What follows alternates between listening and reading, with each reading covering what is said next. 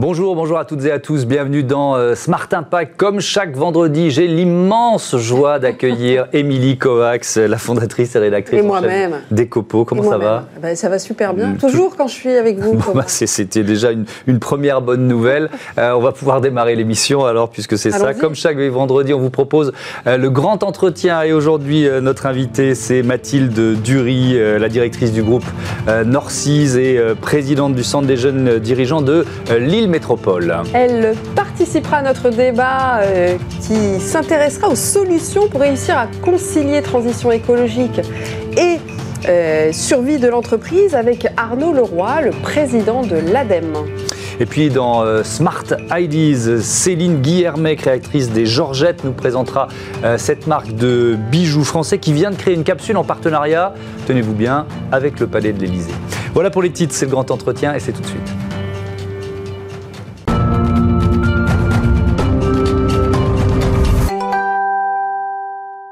Et notre invitée, c'est donc Mathilde Dury. Bonjour. Bonjour, bonjour. La directrice du groupe Norcis. Vous nous expliquerez euh, ce que vous faites et en quoi il y a des enjeux du numérique responsable qui sont essentiels évidemment, mais aussi présidente du euh, CJD, Centre des jeunes dirigeants de euh, Lille Métropole. Euh, vous vouliez qu'on parle de ce livre, La Perma-entreprise, livre de euh, Sylvain euh, Brezard. donc c'est quoi? C'est comment adapter l'entreprise et, et te, tirer des leçons de ce qu'on fait, euh, de ce qu'on fait en agriculture, c'est ça? Alors, on a fait le constat que la RSE, elle existe depuis euh, un certain temps, mmh. et c'est comme certaines lois sur l'égalité où elles existent, mais on voit que ça bouge pas assez vite. Mmh. Eh bien, euh, on a mené une réflexion euh, sur un nouveau modèle de développement d'entreprise qui va plus loin que la RSE. Et donc, euh, une idée est venue du fondateur de Norcis, Sylvain Brezard, de s'inspirer de la nature et euh, des principes de design de la permaculture. Alors concrètement, comment ça se matérialise? Vous vous inspirez de la nature et de la permaculture, du coup, pour euh, faire en sorte que quoi? Il y ait des interactions naturelles entre les gens, entre les différents métiers de, de l'entreprise? Alors, la perma-entreprise, en s'inspirant de la permaculture, elle prend en compte trois principes éthiques. Le premier, c'est prendre soin des humains. Le deuxième, euh, c'est limiter les surplus et redistribuer les richesses. Et le troisième, c'est préserver la planète et sa biodiversité. Et donc tout part de ça pour décliner ensuite euh, des indicateurs, puis des indicateurs d'impact, des projets et des actions euh, qui vont être portés par l'entreprise et par ses collaborateurs. C'est très proche de l'entreprise, de la société à mission du coup. Euh, oui, c'est très proche parce qu'une des étapes euh, pourrait être de faire émerger sa raison d'être et de l'intégrer dans ses statuts. Mmh. Euh, ce qu'apporte la perma-entreprise, c'est vraiment cette base et ses fondements autour de ces trois principes éthiques. Oui, puis il y a cette idée de, de sobriété d'une certaine façon. Ouais, alors qui est un peu, qui est un peu présente euh, à, à, tous les niveaux de la réflexion. frugalité. Oui, on peut dire ça aussi. C'est aussi beaucoup de, de ouais. termes à la mode. Ce qu'apporte la, euh, ce livre et la perma-entreprise, euh, c'est à la fois une prise de hauteur. Euh, donc euh, sur les concepts, mais aussi une expérience de terrain de plus de 25 ans. Mmh. Euh, et ça, c'est important de dire aussi à tous les dirigeants que c'est pas un un, concept, un, oui, un nouveau concept oui, qui pas, existe et qui est sorti d'une tête euh, de, de quelqu'un qui n'a pas expérimenté. Oui. Voilà, c'est expérimenté euh, depuis plus de 20 ans à Norcis. Et donc ce livre... collaborateurs Norcis Norcis, c'est 600 collaborateurs. Mm -hmm. C'est une entreprise euh, bah, dont le métier, c'est le développement euh, de logiciels spécifiques. On nous appelle des ESN. Mm -hmm. et donc on voit que on peut gagner de l'argent avec ce modèle de développement puisqu'effectivement, euh, c'est la grande question et on nous challenge beaucoup euh, là-dessus. Donc, euh, Norcis, c'est des services numériques, développement de, euh, logiciels. Quand, quand, vous dites on applique les principes de, de la perma-entreprise depuis 25 ans, concrètement, ça veut dire quoi? Ça veut dire que euh, un premier principe, euh, prendre soin des, des humains. Donc ça a été euh, de travailler avec tous les collaborateurs et les organes de gouvernance de la de la de la boîte pour s'interroger sur quelle va être notre raison d'être. Qu'est-ce que moi, en tant que dirigeante, j'ai envie de laisser comme trace? Mmh. Et donc, on, on s'est basé sur la méthode euh, inspirée du Japon, que beaucoup euh, utilisent euh, pour leur histoire de vie, qui est la méthode Ikigai. Mmh. Qu'est-ce que j'aime faire dans la vie? Ce pourquoi j'ai envie d'être payé Ce dont le monde a besoin. Et donc ce travail, on l'a fait euh, à la fois à titre personnel et à la fois partagé avec les collaborateurs pour faire émerger euh, notre raison d'être. Et suite à cette raison d'être, on, a fait, euh, on, a essayé de décliner cette raison d'être avec des indicateurs. Quelle est cette raison d'être d'ailleurs? Alors, la raison d'être, notre raison d'être est en trois étapes. Mhm. Elle est de concevoir des usages du numérique efficaces avec une préoccupation humaine et éthique afin de contribuer à l'évolution positive du monde. Donc on y retrouve à la fois euh, notre métier, qui est de concevoir des usages efficaces. Euh, quand on a interrogé les collaborateurs sur des faits pour faire émerger cette raison d'être, euh, voilà, quelque part, c'était à l'unanimité important qu'il y ait ce mot humain. Voilà. Parce que la solution justement de l'entreprise de demain, elle se trouve déjà au sein des collaborateurs. Et donc il faut notamment leur laisser la parole pour qu'ils puissent euh, s'exprimer et, faire peut-être émerger d'eux-mêmes des, solutions pour une entreprise plus, plus vertueuse. Et notamment dans, le secteur informatique qui est effectivement très très euh, polluant actuellement. Quelles sont justement peut-être les solutions que Norcis fait puisque c'est inscrit dans sa raison d'être? Alors, par rapport à l'environnement, euh, ça fait plus de trois ans euh, qu'on a créé au sein de la boîte une communauté green. Et il se trouve qu'on a beaucoup de communautés par métier, mais euh, pour vous dire, Norcis, c'est 600 collaborateurs. Quand on a demandé au collab qui veut s'investir sur l'environnement, mhm. plus de 120 personnes ont levé la main. Donc c'est encore un fait qui montre que le sujet, il est au cœur des entreprises et c'est une attente forte des collaborateurs. Euh, et cette communauté, euh, elle a fait des propositions à l'entreprise. Mm. Euh, et l'entreprise a également fait des propositions à cette communauté. on a créé un outil. Oui, voilà, on a créé, on a permis aux collaborateurs via un outil informatique de calculer son bilan carbone personnalisé. Mm. Et on a offert, pour compenser ce bilan, des arbres à planter deux fois par an. Et j'imagine qu'il faut embarquer euh, tous les fournisseurs également, vos clients, euh, vers cette démarche-là plus vertueuse?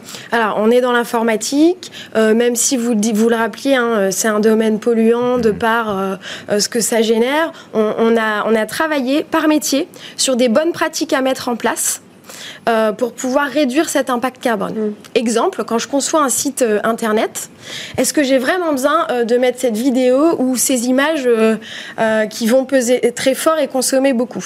Est-ce qu'on ne peut pas revoir une telle fonctionnalité est-elle vraiment nécessaire pour l'utilisateur? Mm. Donc tout ça, ce sont des bonnes pratiques qui sont intégrées dans les fiches métiers de chaque collaborateur, mm. qui visent à, acquérir les bons réflexes pour réduire notre impact carbone dans nos métiers. Et c'est, j'imagine, aussi une demande de nombreux clients, parce que voilà, de toutes les entreprises, de plus en plus d'entreprises, mm. veulent afficher un bilan euh, RSE en, progression. Alors ce qu'on voit quand on répond à des appels d'offres, c'est effectivement euh, euh, la part du critère, on va dire, environnementale prend de plus en plus de place. Avant, c'était un chapitre, une question, mm. et maintenant, on, attend de nous que ça soit un peu partout dans tout le descriptif de la proposition de valeur qu'on va faire. Mm. Alors, vous n'êtes pas euh, non plus euh, euh, spécialisé, j'allais dire, sur tout ce qui est data center, mais pour autant, vous êtes quand même concerné par ces sujets. comment vous assurez-vous que vous, vous, allez justement travailler avec des data centers vertueux, des green data centers ou autres? Alors, euh, suite à, l'émergence de cette raison d'être, on a, on a créé un nouvel organe de gouvernance qu'on appelle notre conseil d'éthique. Le conseil d'éthique, sa spécificité, puisqu'il en existe dans d'autres boîtes, c'est que chaque collaborateur de Norcis peut le saisir. Mm. Euh, et donc, euh, pas plus tard qu'il y a quelques mois, on a été challengé sur cette question d'hébergeur et elle est en, cours de traitement et d'émission de position. Le, but, c'est de ne pas, pas juger. Mm. On n'est pas dans le jugement. Ce qui compte, c'est le chemin, mm. chemin qu'on va faire. Donc, euh, euh, ce qui est important, c'est de s'interroger sur ces problématiques, mais euh, s'il n'y a pas de solution en face plus virtueuse, ça va pas, voilà, on va pas pouvoir transformer du jour au lendemain. Mm. On, va parler dans un instant dans, le débat avec Arnaud Leroy, le président de l'ADEME du CJD, le, Centre des jeunes dirigeants, mais on peut, on peut amorcer cette démarche-là. Est-ce qu'elle est générationnelle pour vous? Ah, c'est une bonne question. Mmh. Euh, alors, je, pense qu'effectivement, euh, les générations futures sont, plus sensibilisées à mmh. tout ça. Mmh. Euh, rapide anecdote, j'ai deux enfants. un jour, ma fille revient de l'école avec des gants et je lui dis bah, Qu'est-ce que tu as fait aujourd'hui? Eh bien, écoute, maman, j'ai été ramasser des déchets dans la rue. dans le parc de l'école.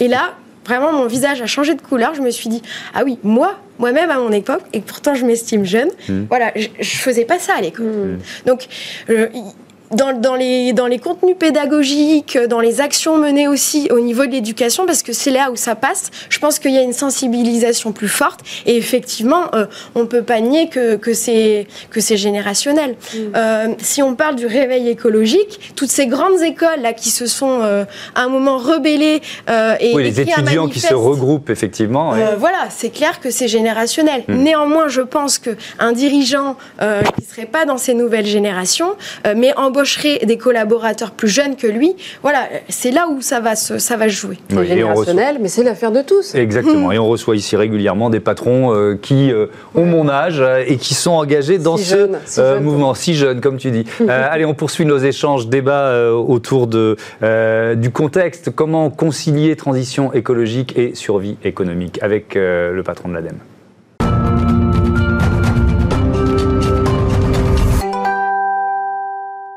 Comment concilier transition écologique et survie de l'entreprise? C'est le thème de notre débat du jour, avec toujours pour en parler Mathilde Dury, directrice du groupe Norsis et présidente du CJD de Lille Métropole, et euh, Arnaud Leroy, président de l'ADEME, l'agence de transition écologique. Bonjour euh, Arnaud Leroy. Bonjour avec nous. Euh, on commence peut-être avec vous euh, qui venez nous rejoindre. Est-ce que vous pouvez nous expliquer comment s'orchestrent les actions de l'ADEME sur l'ensemble du territoire? J'imagine avec euh, de nombreux partenaires locaux bah, écoutez, oui, on a la chance d'avoir des représentations régionales, donc des directions régionales sur l'ensemble du territoire, y compris dans les outre-mer, donc c'est aussi important de le, préciser. Et ça nous permet de travailler, on va dire, au plus près des acteurs, qu'ils soient économiques ou des collectivités. Donc voilà, c'est comme ça qu'on fonctionne, avec une communauté de travail aussi, avec les, autres acteurs publics. Donc on, essaie de, faire front pour la transition à cette, à cette échelle. Oui, justement parce que euh, sur les 100 milliards d'euros du plan de relance de l'État, 2 milliards vous sont attribués hein, à l'ADEME, je crois.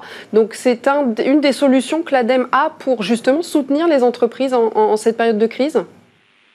Écoutez, c'est une solution qu'on a là, euh, on va dire pour l'année 2021-2022, parce que c'est l'année du, comment dire, la période du plan de relance mais on fait quand même de l'accompagnement des entreprises depuis euh, assez longtemps et j'espère qu'on en fera encore plus euh, après ce, cet épisode du plan de relance et l'épisode Covid. Donc on a 2 milliards, comme vous avez euh, expliqué, sur une multitude d'actions. Donc on a 26 chantiers qui sont ouverts. Hein. Ça va de l'accompagnement de la petite PME qui veut commencer un travail notamment sur une qualification ISO, qui veut revoir son éclairage, qui veut s'équiper en garage à vélo, des solutions euh, techniques et des subventions beaucoup plus euh, fortes et chères et importantes, notamment pour tout ce qui est aciérie, avec ArcelorMittal par exemple sur euh, Fosse-sur-Mer, où là on, accompagne à hauteur de 22 millions d'euros.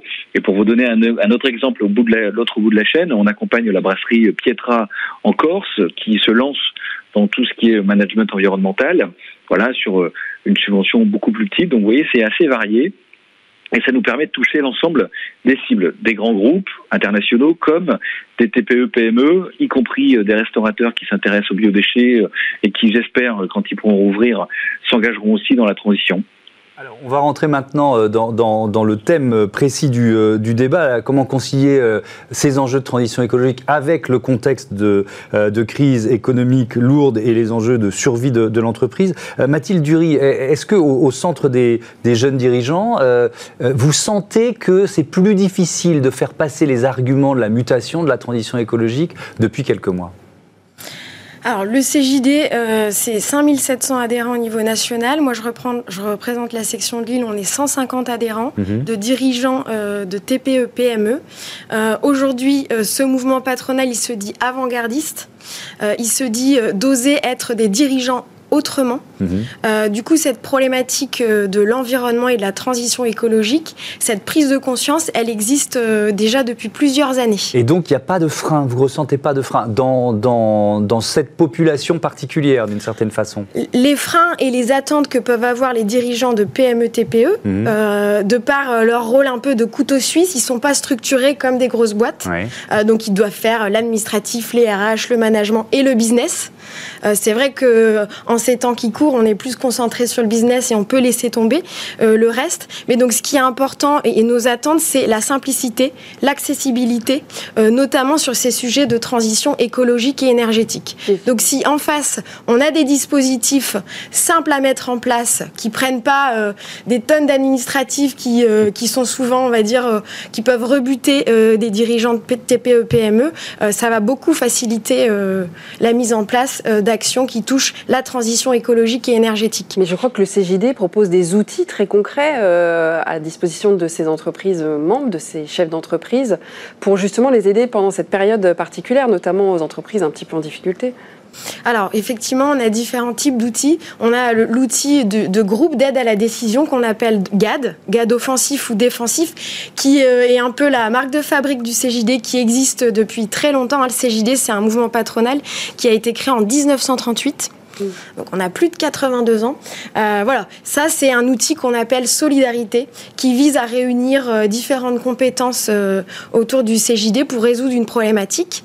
mais on a aussi l'outil commission, commission qui peut être thématique. Et nous on expérimente aujourd'hui à Lille une commission qui vise à transformer le modèle d'entreprise des dirigeants vers un modèle plus vertueux, qui passe par le statut de société à mission avec mmh. l'émergence de la raison d'être et qui vise à aller même un peu plus loin euh, avec en expérimentant un nouveau modèle de développement inspiré de la permaculture qui s'appelle la perma-entreprise. Mhm. Alors, je, reviens vers vous, euh, Arnaud Leroy, avec la, même question, euh, question de, conjoncture. Est-ce que la, mutation, on en parle tous les jours dans cette émission, dans Smart Impact, on voit qu'elle est à l'œuvre, mais est-ce qu'elle est plus difficile à, imposer ou en tout cas à démultiplier en période de Covid? Alors c'est sûr, ça serait mentir de dire que euh, les gens ont que ça à penser. Ce qui était peut-être, euh, c'était vraiment très très haut sur l'agenda juste avant euh, le Covid. Pour preuve, on avait fait beaucoup de choses nous avec la BPI qui avait bien marché, qui continue d'ailleurs à bien marcher. Moi, ce que je ressens, c'est que c'est devenu une priorité parmi d'autres, et notamment celle qui, comment dire, qui consiste à sauver son entreprise et euh, pouvoir aussi assurer un avenir euh, à, ses employés. Donc voilà, donc nous on essaie justement euh, de travailler sur des solutions de compétitivité. Je pense que c'est important de le dire et de le redire. C'est que s'embarquer dans la transition, c'est aussi un, un, élément positif en termes de compétitivité. Quand vous travaillez sur l'éco-conception, que vous êtes capable de faire, je prends un exemple tout bête, la même chaise avec le même confort, le même usage, avec 25% de moins de ressources, bah, vous gagnez en compétitivité. Et vous êtes parfois capable aussi de de, de, de, de vous, mettre dans une, une dynamique de, de conquête de marché, notamment à l'export. Donc voilà, c'est ça qu'on essaie de travailler, de construire avec les entreprises. Donc on les aide en subventionnant, je vous l'ai dit, certains équipements, en les aidant, en les challengeant aussi sur des études. Donc voilà, donc je crois qu'il y a encore une, une, la fenêtre est encore ouverte. Il faut accepter peut-être que ça prenne un peu plus de temps parce qu'il y a d'autres priorités qui viennent percuter cette ambition euh, de transition écologique. Mais en tout cas, j'ai pas l'impression que la boussole soit cassée. Ce qui reste positif, et surtout, et je terminerai par là, vous avez évoqué tout à l'heure les 100 milliards du, plan de relance. Il y en a 30 qui sont quand même fléchés sur la transition. Je prends des exemples. Hein. On prenait l'hydrogène. Voilà, il y a tout un écosystème à, mettre en, en, dynamique. Les entreprises répondent présent. Par exemple, sur euh, des solutions d'avenir comme euh, l'hydrogène, sur l'éco-conception, sur la question du plastique recyclé. Donc, on reste dans une dynamique. Mais c'est vrai qu'il y a d'autres priorités, notamment la priorité Covid sanitaire, qui vient perturber un peu le, un peu le jeu. Et dans cette euh, période-là, euh, l'argent ne fait pas tout. Il faut aussi changer les mentalités. Vous accompagnez aussi beaucoup sur, sur le terrain ces entreprises-là alors, les changements de comportement, de mentalité, euh, tout notamment sur ce qui concerne l'économie circulaire, pour euh, des, comment dire, détourner un peu l'œil du déchet pour y voir de la, de la ressource. Voilà, tout ce travail-là est, en cours. C'est pas simple. On y travaille notamment avec des partenaires comme le CJD. Et je, je, suis content moi de pouvoir euh, faire avec de nombreux relais, parce que l'ADEME ne pourra pas tout faire tout seul. On a beaucoup de relais, hein, que ce soit le, le, centre des jeunes dirigeants. On essaie aussi d'embarquer euh, les CCI. C'est pas toujours simple non plus, qu'il y a des, des nouvelles. Euh, on il faut transformer parfois des, des, des mentalités de dirigeants d'entreprise qui sont là depuis des années, qui n'ont jamais eu, euh, comment dire, cette, cette, cette focale un peu de transition. On s'appuie aussi beaucoup sur une nouvelle génération de dirigeants qui a quand même beaucoup plus ça en tête et qui a compris qu'il y avait là un enjeu de compétitivité, de survie et aussi on va dire, d'impact social qui est aussi un élément important. Mathilde Dury, euh, est-ce qu'on pourrait même aller plus loin? Est-ce qu'on pourrait se dire qu'au contraire, cette période, qui est une période de remise en question, elle peut amener certains dirigeants euh, justement à revoir leur modèle? Alors, un des leviers de l'entreprise, l'entreprise, le dirigeant ne peut pas faire sans ses collaborateurs, mhm. sans ses salariés. Euh, un des coûts cachés de l'entreprise, c'est le turnover. Mhm. Et donc je pense que nos collaborateurs nous poussent aussi à revoir notre modèle, à leur donner plus de sens et ça passe par la transition écologique et énergétique. Mhm. Donc c'est aussi un levier économique. Je veux dire, euh, ça coûte cher de recruter, ça coûte cher de remplacer quelqu'un, euh, ça coûte moins cher de garder les personnes. Donc ça peut être un levier déterminant pour le dirigeant euh, en fonction de, de l'écoute et de l'impact que peuvent avoir les collaborateurs sur le mhm. dirigeant. Mais vous n'avez pas tout à fait répondu à ma question de la conjoncture. Est-ce que c'est une période de remise en question du modèle de l'entreprise quand on est confronté à une crise comme celle-là, qui est, euh, voilà, qui est, nouvelle, en tout cas, depuis, euh, euh, dans une histoire récente. je, vais, je, vais, je vais répondre à votre question par un exemple. Donc là, je prends ma casquette Norcis, hein, directrice du groupe Norcis. C'est vrai que nous, ça fait plus de cinq ans qu'on cherche à mettre en place le télétravail. Et donc, on autorise à hauteur de deux jours par semaine nos collaborateurs à faire du télétravail. Notre métier, développement informatique, mhm. nous pousse à être en prestation chez des clients. Et c'est vrai que la crise Covid a accéléré euh, la facilité de mise en place du mhm. télétravail parce qu'on a été contraint et forcé. Donc mhm. effectivement, euh, je vous rejoins. Euh, sous une forme de contrainte, on a été obligé. Bah là, on a fait confiance. On a formé nos managers à faire confiance à distance et un nouveau pilotage des projets par euh, à distance. Donc effectivement, euh, euh la prise de conscience était là, mais il y a eu un passage à l'action. Mmh. Mmh. Même question Arnaud Leroy, est-ce que vous, diriez qu'il y a, que c'est une période propice au questionnement stratégique?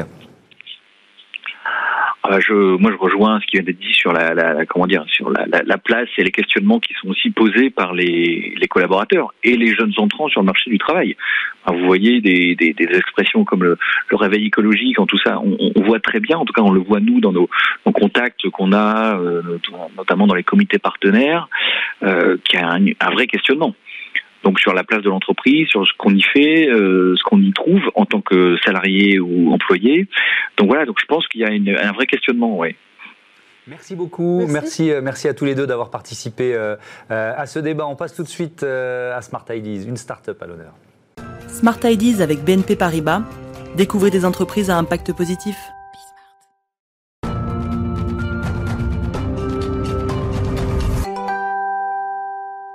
Et la bonne idée euh, du jour, c'est celle de Céline Guillermet. Bonjour.